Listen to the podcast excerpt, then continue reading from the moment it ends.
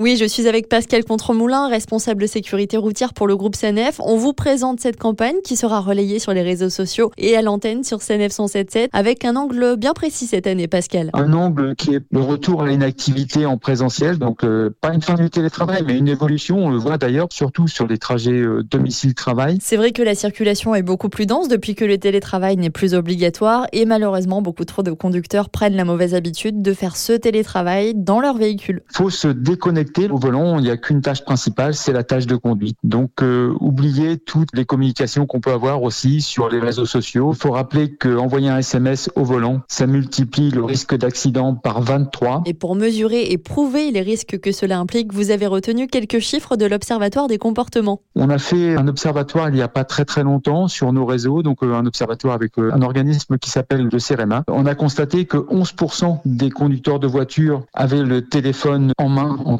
On a constaté aussi que 13% des conducteurs de poids lourds avaient aussi le téléphone en main en conduisant. Et on a constaté en plus que 13% de conducteurs de poids lourds n'étaient pas attentifs, euh, faisaient autre chose en conduisant. Ça représente un quart des conducteurs de, de poids lourds qui sont pas attentifs à la conduite, qui sont distraits. En moyenne, c'est un conducteur de poids lourd qui déborde sur la bande d'arrêt d'urgence à cause du téléphone au volant toutes les deux minutes. Comportement qui peut avoir de lourdes répercussions. La distraction peut entraîner des comportements qui peuvent avoir après des conséquences dramatiques si on déborde par exemple sur la bande d'arrêt d'urgence et qu'il y a du personnel en intervention ou même un véhicule en panne. Le message est donc toujours le même pour limiter les risques. La tâche principale, c'est la tâche de conduite. Et puis si euh, on vous sollicite pour une réunion, parce qu'on a eu tous l'habitude de faire des réunions à distance, donc euh, il n'y a qu'une seule solution, c'est euh, s'arrêter sur une aire et puis pouvoir répondre aux appels ou envoyer des messages en toute sécurité. Pour rappel, l'utilisation d'un téléphone portable volant est sanctionnée par une amende forfaitaire de 135 euros et un retrait de 3 points sur le permis de conduire.